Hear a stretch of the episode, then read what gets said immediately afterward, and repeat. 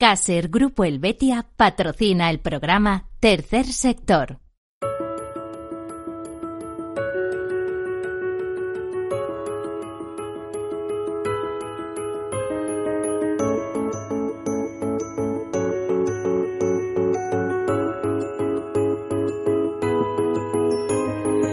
Tercer Sector, un espacio para la economía social, un programa dirigido por Miguel Benito.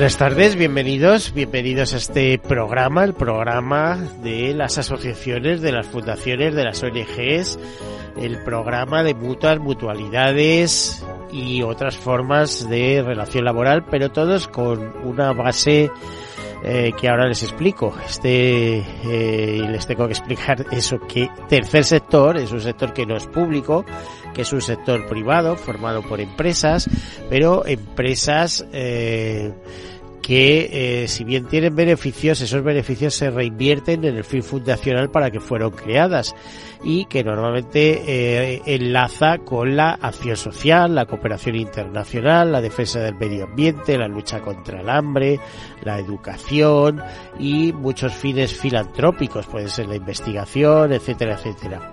Un tercer sector compuesto por más de 40.000 empresas, eh, según la Confederación Española de Empresas de Economía Social, que dan trabajo a, un, a unos 2 millones de trabajadores en nuestro país. Tengan en cuenta que algunas fundaciones son cabeceras de grandes grupos eh, corporativos, por ejemplo, desde Fundación Mafre a, a Fundación eh, pues, eh, a Fundación 11, por ejemplo, por ponerlo por poner un par de ejemplos.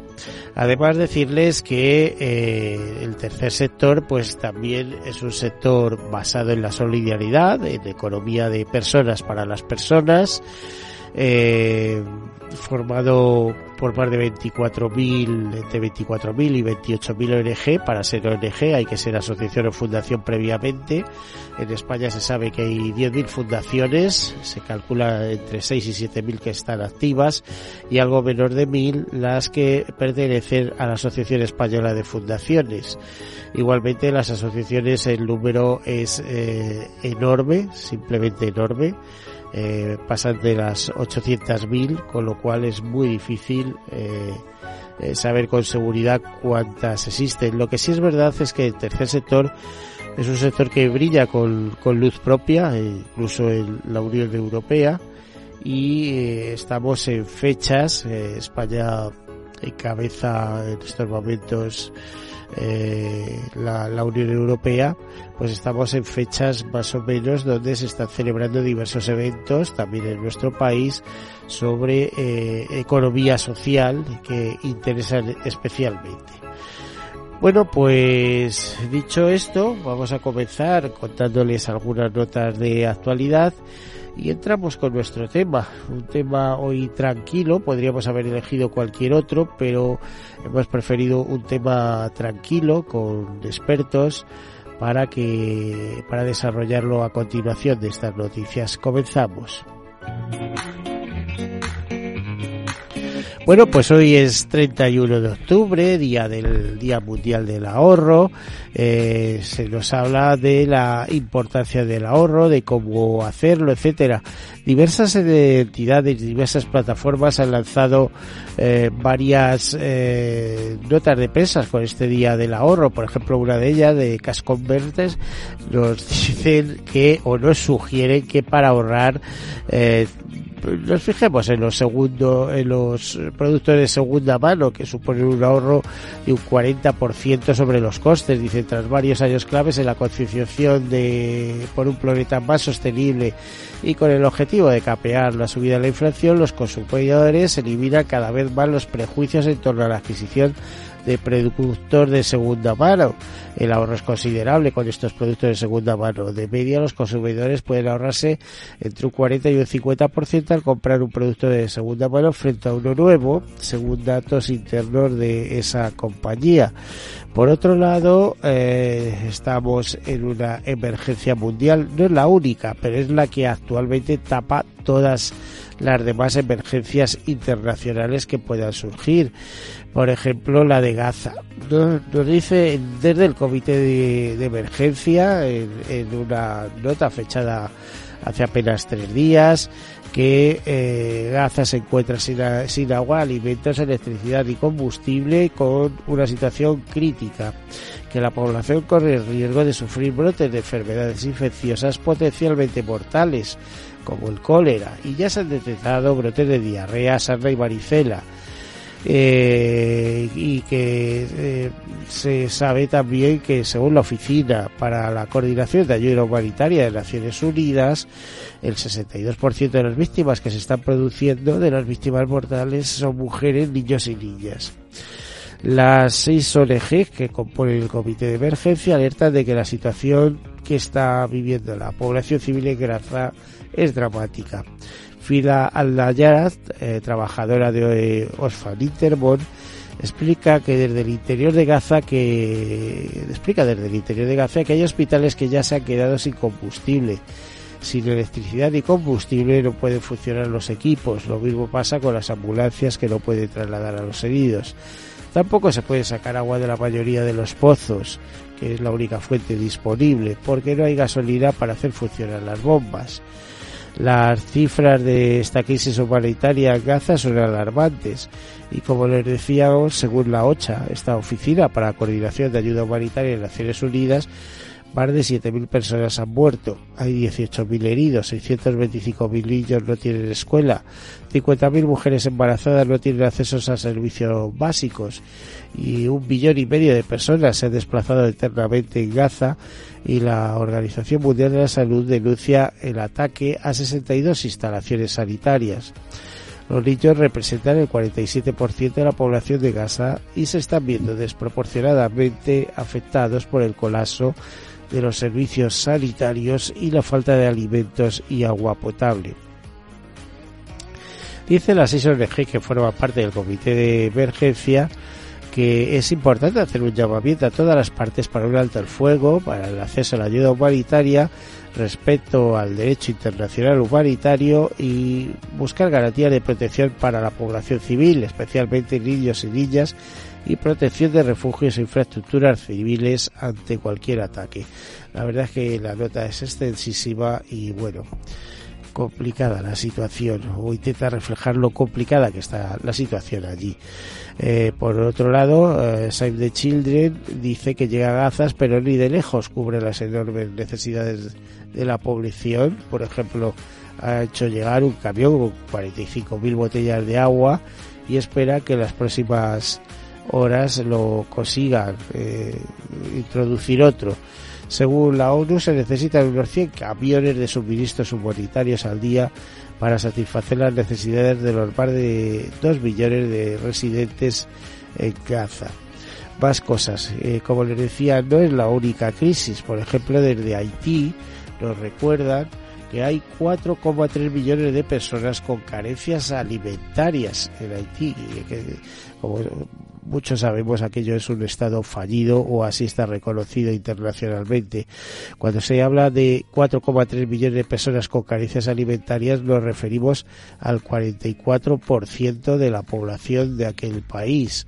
Eh, dice que la situación ha empeorado a mediados de agosto, cuando Puerto Príncipe fue escenario de un nuevo repunte de violencia atribuida a grupos armados. Solo en ese periodo unas 40.000 personas se eh, han convertido se han convertido en desplazados y la ONU ya había advertido de que muchas de ellas recalan en precarios campamentos improvisados en unas mínimas condiciones. El, Programa Mundial de Alimentos, el PPA, y las organizaciones socias han repartido unos 550.000 eh, lotes eh, de comida entre las últimas víctimas de la violencia, aunque la agencia ha advertido de que la falta de fondos ya le ha obligado a reducir de dos a una las entregas diarias, por lo que ha solicitado 136 millones de dólares para cubrir sus programas hasta febrero de 2024. El objetivo del Programa Mundial de Alimentos eh, es pasar progresivamente de dar alimentos a facilitar asistencia económica para que cada familia decida qué es lo que necesita y fomentar así la economía local. Este sistema ya ha movido lo que va de año unos 47 billones de dólares. Bueno, pues más notas. La alianza de Fundación Avertis con UNICEF contribuye a garantizar el derecho a una movilidad más segura de más de 6.000 niños y jóvenes en Brasil. La alianza moviliza eh, e involucra a adolescentes jóvenes de Sao Paulo y de Río de Janeiro en la discusión en torno a la movilidad segura y sostenible, contando con eh, participación y visión eh, de estas eh, fundaciones y de la Agencia de la ONU para la Infancia, con, una con formulaciones de políticas públicas para generar cambios a diversas escalas. La alianza que mantiene la Fundación Verde y UNICEF contribuye a garantizar el derecho a la movilidad segura de estos 6.000 niños y jóvenes en Brasil. Dicha alianza hace posible entornos más seguros y sostenibles para niños, niñas y jóvenes ante la problemática de las lesiones y muertes por accidentes de tráfico que supone la principal causa de muerte entre niños y adolescentes de 5 a 19 años en todo el mundo. Eh, Brasil, en Brasil la alianza se enfoca en grandes ciudades como Sao Paulo y Río de Janeiro y de manera concreta en zonas y barrios mal conectados y que enfrentan un especial desafío en materia de movilidad. Estas dificultades afectan significativamente a derechos fundamentales de los niños y adolescentes como el acceso a la educación, el empleo, la atención médica, los servicios sociales. Eh, debido a la falta de opciones de transporte seguros y asequibles, agravada por los altos niveles de violencia e inseguridad, los adolescentes y jóvenes tienen un acceso limitado a oportunidades educativas, laborales y, y recreativas y todo ello repercute en su salud, bienestar y perspectivas presentes y futuros. Dice que la solución a estos problemas pasa por políticas públicas que prioricen a los niños eh, y adolescentes, la coordinación entre los distintos actores y sobre todo la escucha a los propios niños y niñas y adolescentes que día a día enfrentan estos desafíos. Bueno, más eh, historias, Fundación United Way, potencia el impacto del voluntariado cooperativo con nuevas herramientas de tecnología social eh, aquí en España. La Fundación pone en marcha Impact Tech, un proyecto de transformación digital financiado con fondos europeos, con el que pretende fomentar un uso eficiente de la tecnología al servicio del impacto social. El programa se articula en tres ejes, la transformación digital interna, la optimización de sus proyectos sociales y la comunicación eficiente incluye un, un plan específico para maximizar el impacto del voluntariado corporativo y convertirlo en una forma de generar talento. Otras cosas, Fundación Telefónica acerca las oportunidades de la digitalización a diferentes colectivos vulnerables y esto lo ha hecho este mes de octubre bajo el nombre de Octubre Digital se han llevado a cabo 35 actividades solidarias a lo largo del mes en diferentes localizaciones de España con el fin de mejorar la inclusión social y el desarrollo de competencias digitales de personas en situación de vulnerabilidad, fomentar la inserción laboral de personas en situación eh, vulnerable, eh, intentar favorecer la autonomía digital de las personas mayores e impulsar el uso responsable de las tecnologías en jóvenes.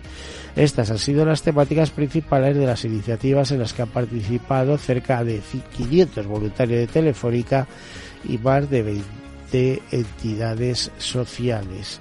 Eh, por otra parte, el gobierno abrirá desde la próxima semana 3.000 plazas en tres terrenos militares para los migrantes alojados en hoteles. Nos referimos a la crisis de los cayucos, que ya sabemos que el gobierno está trasladando eh, desde Canarias a la península a, a, estos colectivos que vienen de África y que de momento los tenían en hoteles, pero que bueno, les está buscando otra ubicación eh, mientras tramitan eh, los papeles y ya veremos pues con qué resultados, si se quedan entre nosotros o qué es lo que ocurre. Y Soda Strand colabora con la Fundación Carlos Maldonado en el evento Las Estrellas por la Igualdad para promover la excepción de jóvenes en riesgo de exclusión social. O eh, Indonesia nos avisa a Survival, eh, ya saben, la ONG que defiende los pueblos salvajes, estos pueblos salvajes que son los mejores guardianes de, de los hábitats, de los pocos hábitats que ya van quedando en la tierra eh, vírgenes y nos advierte de un sobrecogedor vídeo de indígenas no contactados eh, en Indonesia, repito, amenazados por la minería de níquel para producir coches eléctricos. O sea que esto de las industrias limpias, etcétera, etcétera, pues eh, la verdad es que se basan en muchos destrozos, no son tan limpias como parece. Es más, hay que seguir. Al final me quedo con la frase de un viejo profesor que dice que la sostenibilidad, decía, y sigue diciendo, por cierto, que la sostenibilidad es lo menos sostenible que existe. O sea, no sé, en nombre de la sostenibilidad se están haciendo grandes eh, daños eh, ecológicos y al mundo en general. En definitiva, lo que llamamos fuentes de energía alternativa es buscar otras fuentes, y, pero eh, está clarísimo que con un daño a la naturaleza, aunque no se quiera, eh, prácticamente inevitable por la búsqueda de recursos y la necesidad de explotar nuevas minas y de nuevos yacimientos. Es decir, eh, menos zonas vírgenes y más zonas en explotación. Bueno, y dicho esto, pues eh, vamos a entrar en materia con uno de las personas que nos ha acompañado en el programa anterior, pero es, es un hombre ilustre eh, de cierta manera y es un hombre que está en varios foros de reflexión. No es el primer programa que dedicamos así los puntos de encuentro. Un, un, foro de reflexión, una asociación sobre reflexión de diversas materias eh, y eh, tenemos con nosotros a Gonzalo Iturbendi, eh, él es abogado y, y, es el cabeza visible del despacho Iturbendi, conocido pero hace tiempo él y otro grupo de personas pusieron en marcha este foro de reflexión. Explícanos un poquito qué son los puntos de encuentro, Gonzalo. Bienvenido, buenas tardes. Bueno, muchas gracias, buenas tardes. Eh, gracias por la invitación nuevamente a, a seguir compartiendo unos, unos minutos de este espacio radiofónico con los escuchantes, ¿no? Bueno, sí, los puntos de encuentro nació hace 15 años aproximadamente eh, y se trata, en definitiva, de un lugar donde determinadas personas sencillamente nos reunimos para, para pensar. De hecho, el, el lema de la asociación Silos Punto de Encuentro es pensar bien, que parece sencillo, pero es mucho más complejo de lo que podría aparentemente parecer, ¿no? Entonces, hace unos 15 años y coincidiendo más o menos después de una oleada que ocurrió en Santo Domingo de Silos con motivo de que la comunidad benedictina de, de Silos, pues de alguna forma se puso muy en el candelero a propósito de la famosa música gregoriana o del canto gregoriano. Entonces allí nos citamos determinados intelectuales o personas que teníamos sensibilidad por lo que ocurre en el mundo y tuvimos esa oportunidad de crear un punto de, encuentro para el pensamiento o para la mejor forma de pensar. Incluso creamos una escuela de pensamiento que durante mucho tiempo estuvo dirigida por el filósofo Miguel García Baró y, y, bueno, pues que de alguna manera hemos ido tomando el pulso a lo que va surgiendo en la sociedad y todos los retos que muchas veces requieren de un pensamiento un poco relajado para intentar eh, descubrir las claves. Gonzalo, pero por esa escuela han pasado grandes pensadores, ¿no? Eh, eh, ilustres, digamos, de la. Bueno, pero sí, lo importante. Del hispánico. sí, han pasado grandes filósofos, efectivamente, de toda creencia y de toda religión. de hecho, en las asociaciones de carácter agnóstico, es decir, la comunidad benedictina nos acoge y nos permite eh, reflexionar dentro de los muros de ese edificio tan espectacular como es el claustro románico del monasterio de Santo Domingo de Silos. Eh, nos acoge eh, y además nos permite en definitiva pues hacer nuestro trabajo. Nuestro trabajo es, es, es un trabajo humilde, pero contundente, porque al final es buscar claves de lo que está ocurriendo en el mundo. Bueno, y, no te voy a preguntar por cuándo va a ser la próxima vez que os vais a reunir, etcétera tal, pero el mundo tiene poca explicación. Es decir, eh, los periódicos están llenos de artículos intentando explicar lo que pasa, etcétera, etcétera, de enfoques, de tal, pero lo que hay, hay, ¿eh? y como diríamos en periodismo, eh, los hechos son, eh, las opiniones son libres, los hechos son sagrados. ¿no? Sí, bueno, es evidente que la situación geopolítica plantea el reto de evitar que continúe la espiral de violencia, ¿no? Y entonces ahí ese mismo tema que es de tantísima actualidad, que implica la confrontación de bueno, dos estados, dos pueblos, llámale X, eh, dos formas de pensar, eh, pues eh, evidentemente pues podría cambiar si verdaderamente reivindicamos con fuerza la palabra paz. Pero también si eh, llegamos a esa palabra... Pero vamos a ver, tú que eres abogado, sabes que paz sin justicia no, no hay paz que valga. ¿eh? Efectivamente, justicia y paz eh, requieren esto y requieren comunicación. espera, vamos a dejarlo aquí y continuamos después de, de estos, estos momentos de publicidad. Hasta ahora.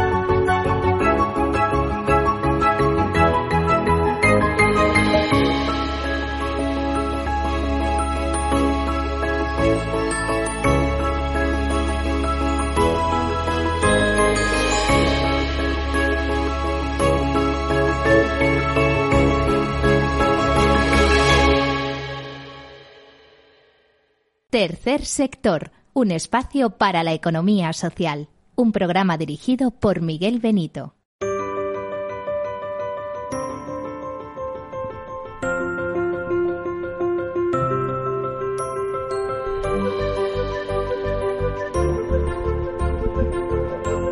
Pues aquí venimos eh, haciendo el programa con en compañía de Gonzalo Iturbendi, eh, abogado, ilustre abogado y representante de Silos Foro de Encuentro, de ese grupo de reflexión, de esa asociación de, personas que se dedican a reflexionar, pero no en clave cristiana, sino en clave de, pensamiento, como él decía, eh, aunque tenga mucho que ver con, con, el propio Silos que les acoge y que les da nombre, eh, eh, lo hacen desde una perspectiva agnóstica. Eh, claro que decir agnóstico en España muy curioso porque de alguna manera todos tenemos formación cristiana de tal. nos estabas comentando antes, muy curioso que no te hemos dejado terminar, Gonzalo, Sí, está hablando de la situación geopolítica que plantea retos muy muy muy importantes. Desafiantes, Desafiantes porque son en definitiva retos propios de consecuencias de la espiral de violencia. ¿no? Y hablamos de la paz. La paz es posible pues claro que es posible, pero eh, es muy difícil. es muy difícil. complicado, ¿verdad? Sin justicia es muy complicado. Sin reconciliación es muy complicado. Sin convivencia de los ahora enfrentados es muy complicado.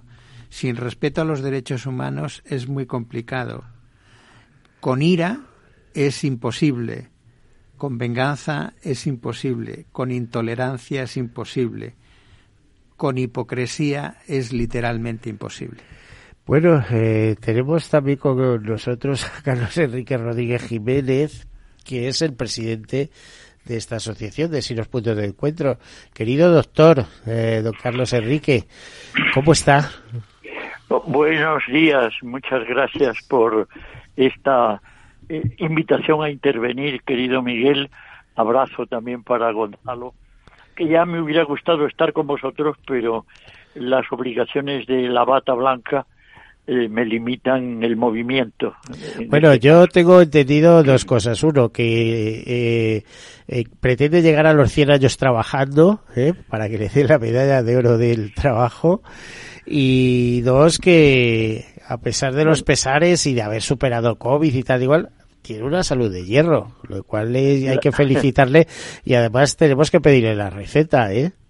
No, yo creo que el tema viene dado de, de, arriba o de otra manera interpretado, de una manera de vivir pues eh, muy natural, sin grandes esfuerzos en ningún sentido y gustándote hacer lo que haces. Vamos a ver, como buen nutricionista, recuérdeme alguno de sus dichos que me encantan.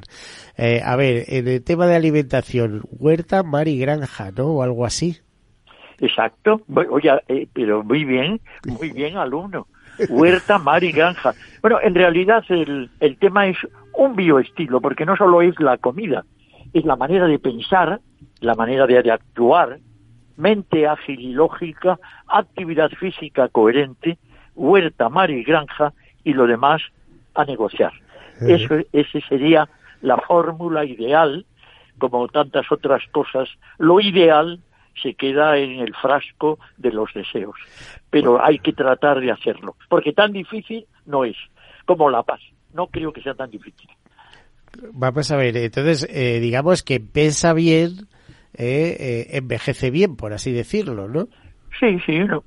el, estoy tratando de, de terminar un libro que se llama Conexión Cerebro-Intestino, Manual de Instrucciones, y, hay una relación grandísima de la mente con el intestino, con la microbiota intestinal, pero yo diría más, una especialidad que nunca termina de, de, de, coagularse, de salir a la luz, es la psiconeuroinmunoendocrinología.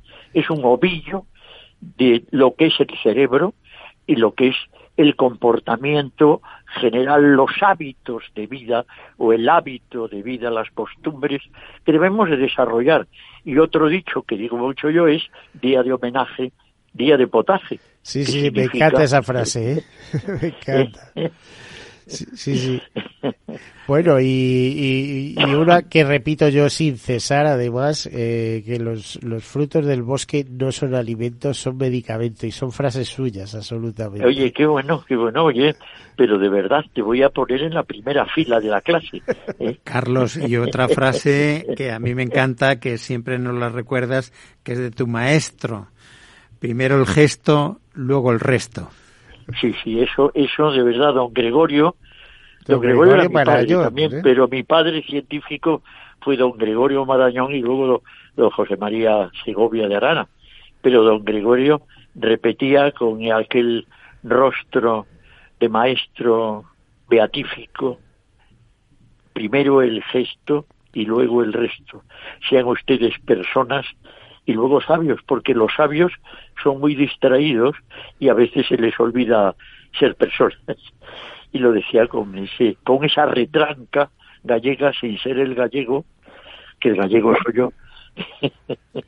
Bueno, vamos a ver, fíjese que, fíjate, eh, a ver, eh, Carlos, que, que, estábamos enfocando el tema sobre si los puntos de encuentro. Creo que habéis tenido un, pequeño parón por una circunstancia eh, eh, sobrevenida. ¿Qué es lo que ha ocurrido? No, no, sobrevenida. ¿eh? eh bueno, o sea, ha sido el tema fundamental fue la, la circunstancia mundial de la pandemia. No, no, te iba a decir, yo, yo me refería al fallecimiento del padre Abad, ¿no? Ah, bueno, bueno, bueno, bueno, bueno. Padre Clemente.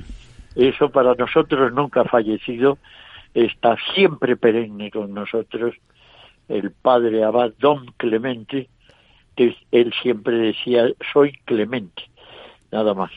Eso, eso, efectivamente también intervino, no cabe la menor duda que ahora está el padre Don Lorenzo y que podríamos haber continuado, pero el padre Clemente Serna eh, fue el que inició el vamos, nos permitió desarrollar la escuela eh, silencio de pensamiento. ¿Y ahora mismo cómo está? ¿En, qué, punto está esta escuela de, pensamiento? Bueno, pues eh, eh, estamos, estamos en el impasse de tratar de hacer una reunión en la primavera del el 24, porque por unas cosas o por otras, por obligaciones personales también, se ha ido dilatando ese modestísimo homenaje que queríamos brindarle, obviamente con toda la, la orden benedictina delante de nosotros,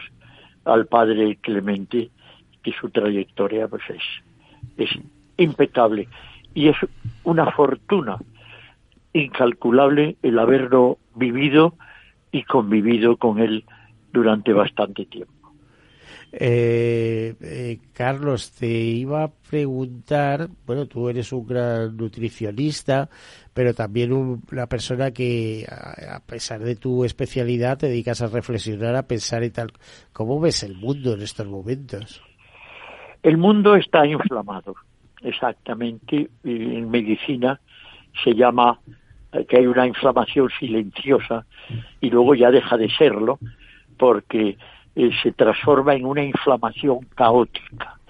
Y es cuando hay algo, alguna agresión, alguna incomodidad, no solamente se inflama físicamente el organismo, sino que las neuronas y la forma de pensar también se inflama.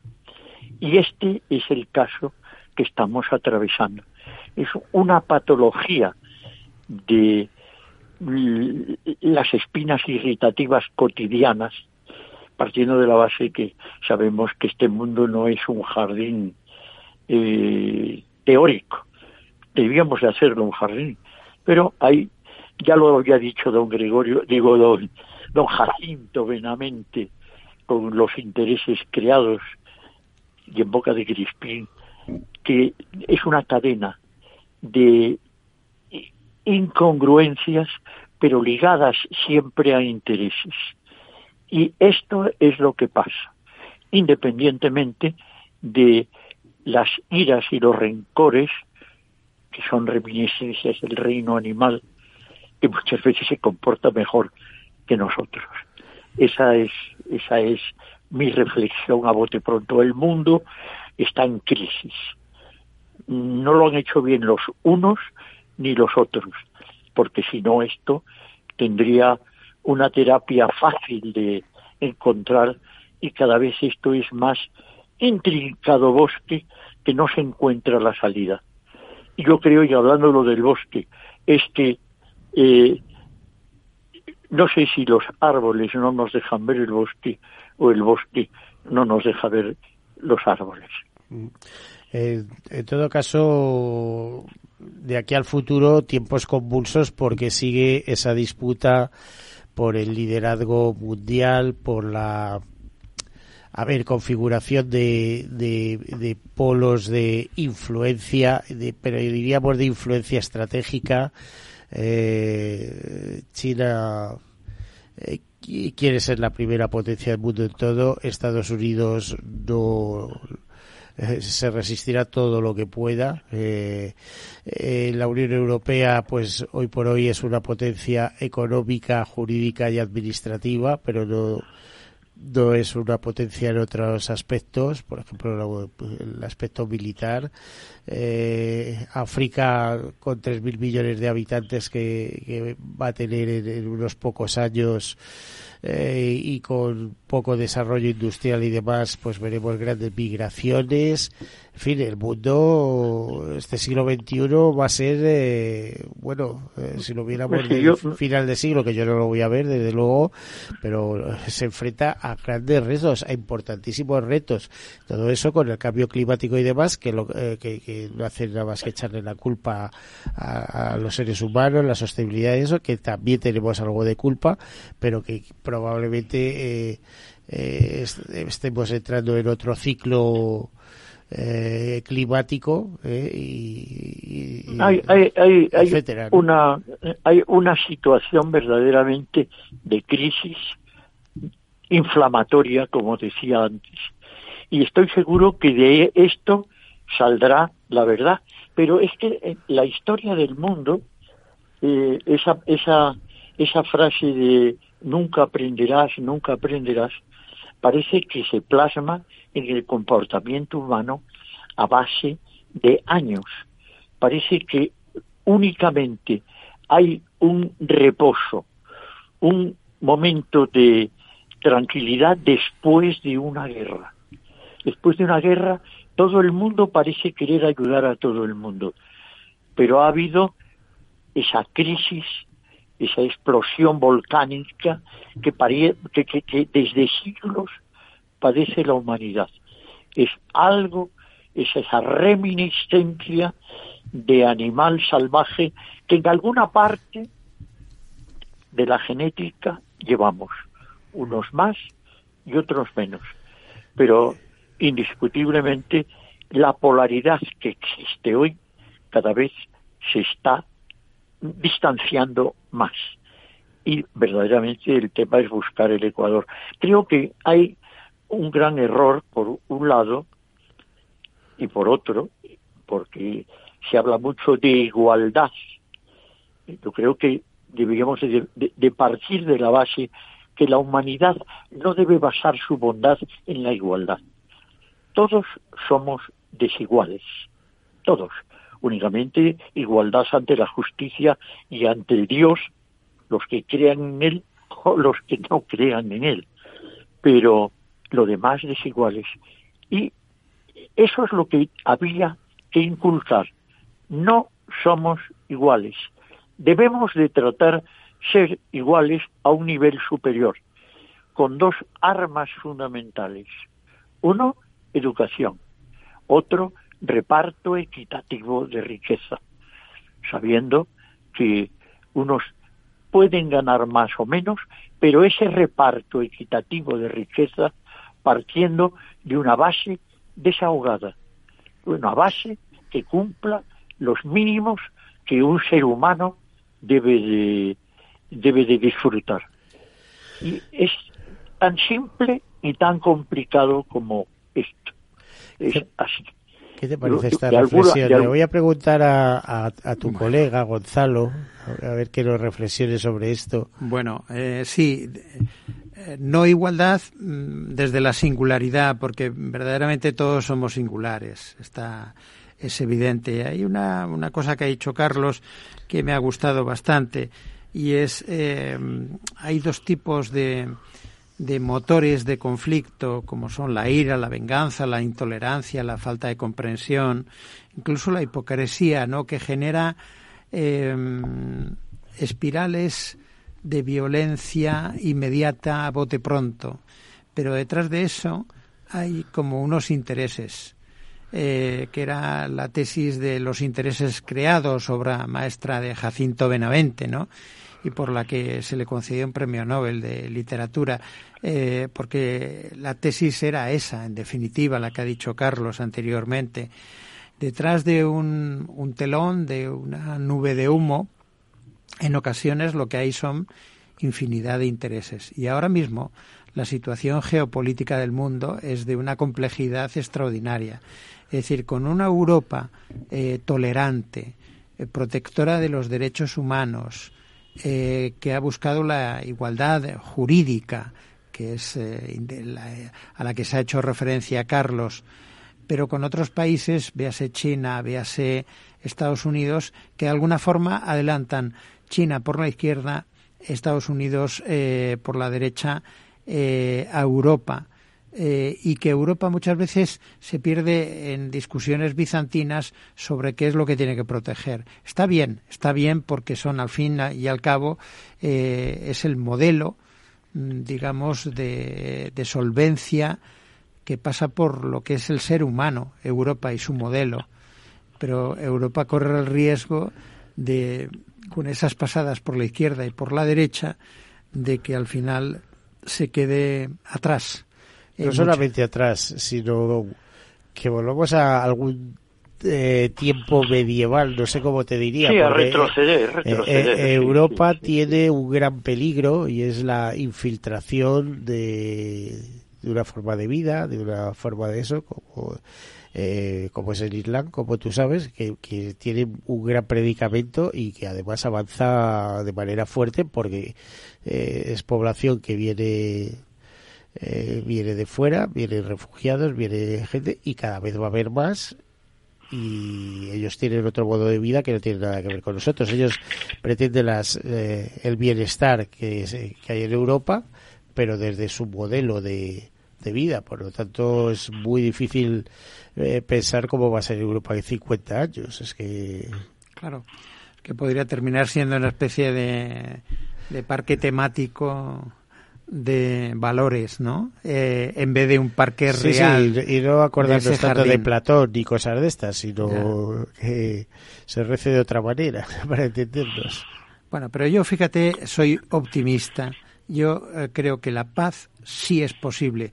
Es posible, como ha dicho Miguel, eh, con justicia, con reconciliación, con convivencia, con tolerancia, con respeto a los derechos humanos y que al fin y al cabo, eh, pasado todo eso por el tamiz del reconocimiento de que somos seres humanos mm. íntegros. Carlos, para no ponernos más eh, estupendos con todas estas reflexiones, etcétera, te voy a pedir que nos bajes a eh, nos bajes a terreno, como aquel que dice, y desde tu experiencia como experto en nutrición, además uno de los grandes españoles, eh, profesionales españoles expertos en nutrición. Estamos en otoño, en época de lluvias, de setas, de cambio de clima, etcétera. ¿Qué hacemos para preservarnos? Porque si tenemos salud, tendremos alegría, etcétera. Y si no la tenemos, tendremos problemas. A ver, ¿qué hacemos? ¿Comemos setas? eh, bueno no cabe la menor duda que las setas es un alimento extraordinario, poco calórico, pero muy rico en micronutrientes, sobre eh, todo minerales. En, en, minerales y proteínas. Tiene una, una calidad de proteínas muy buena y para, en vez de poner patatas fritas con filete, se pueden poner eh, unos champiñones con filete, ¿no? boletus edulis. Bueno, esos son muy caros, como tú sabes. Bastante bueno, caro. pues champiñón, el que, el que quieras. Es que cada vez que digo boletus edulis, recuerdo eh, una, un, un buen plato de boletus edulis que tomé en la serranía madrileña, en un pueblecito de cuyo nombre no quiero acordarme, pero que fue fantástico. es una delicia. El, tema fundamental mm, para, para hablar de cómo mantenernos en un estado eh, de equilibrio, de eubiosis eh, correcto. Pues es, es hace tiempo se dijo a finales del siglo del siglo XIX un catedrático que lo fue en Barcelona y luego en Madrid, que dijo las normas de vida extraordinarias y que yo las voy a repetir porque creo que es un resumen muy bueno eh, sociopolítico eh, curativo, podríamos decir. Y dice así, vida honesta y ordenada, usar de pocos remedios y poner todos los medios de no agupurarse por nada. La comida moderada, ejercicio y diversión, no tener nunca aprensión, salir al campo algún rato, poco encierro, mucho trato y continua ocupación, que esto último sí que lo practico yo con mucho con, con mucha asiduidad. Pues sí, es un remedio, pero además eh, es antiguo, ¿eh? Esto, no, es de ayer. esto, de, de, finales del siglo XIX, en este momento no me acuerdo y me molesta el no acordarme del nombre del profesor, que era, era vasco. Y, y esto lo, lo ponía como modelo de vida que nos dejásemos de otras cosas, sino actuar de esta manera. Así que eh, hay que rescatar valores del pasado que eh, en esta locura que tenemos encima en esta vorágine se nos olvida, ¿verdad? No nos está atropellando, la vida nos está atropellando, vamos demasiado deprisa, no degustamos mm, los bosques de setas como teníamos que degustarlos. Y lo que necesita, en realidad, como un hospital necesita buenos médicos para hacer buenos diagnósticos y tratamientos, sobre todo tratamientos, la política necesita buenos líderes, ¿eh?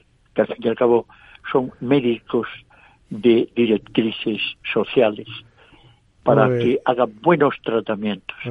Porque por mucho que discutamos y tratemos de arreglarlo, como no haya líderes consecuentes, haríamos el programa aquel de hablar por hablar.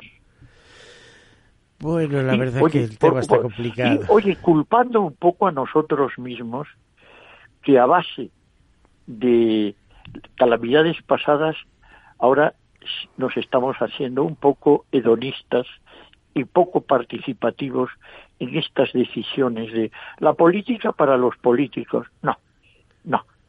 La política es del pueblo y somos nosotros los que tenemos que participar más activamente para provocar buenos diagnósticos y buenos tratamientos.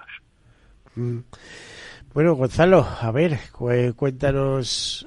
Yo es que después de palabras tan sabias como esas, eh, poco tengo que decir. Eh, es verdad, es decir, que tenemos que seguir, no, no olvidarnos de que la sociedad es colaborativa o no es sociedad.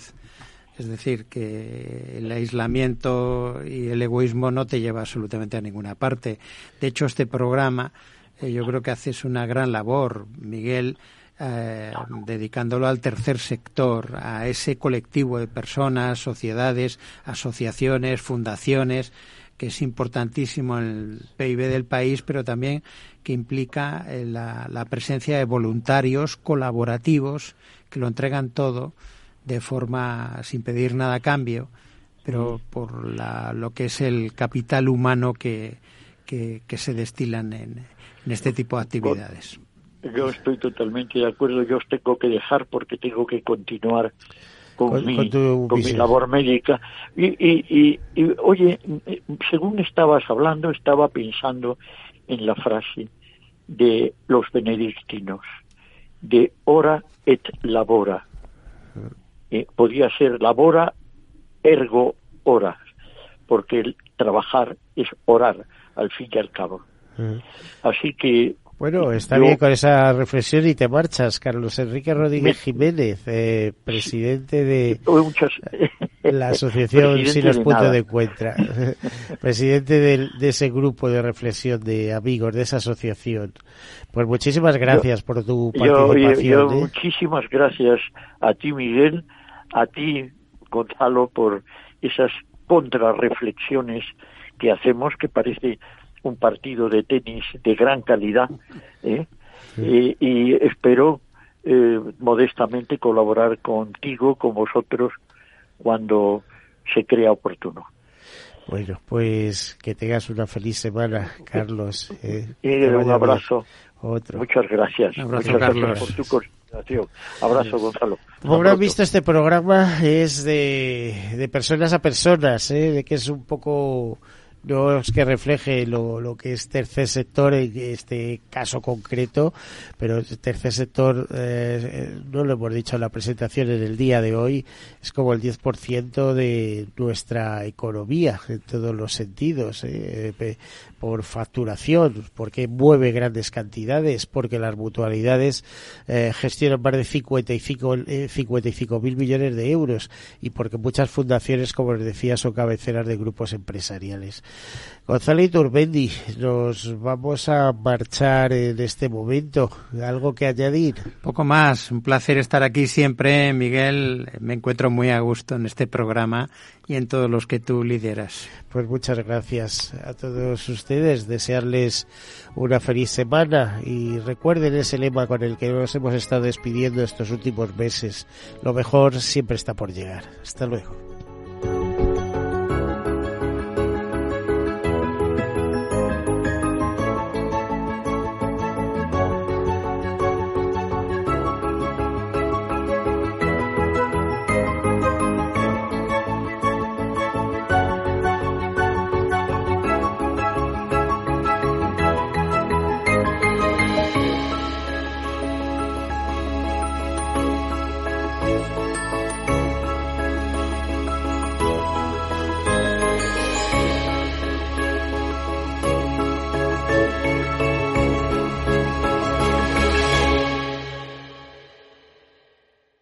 Caser Grupo Helvetia ha patrocinado el programa Tercer Sector.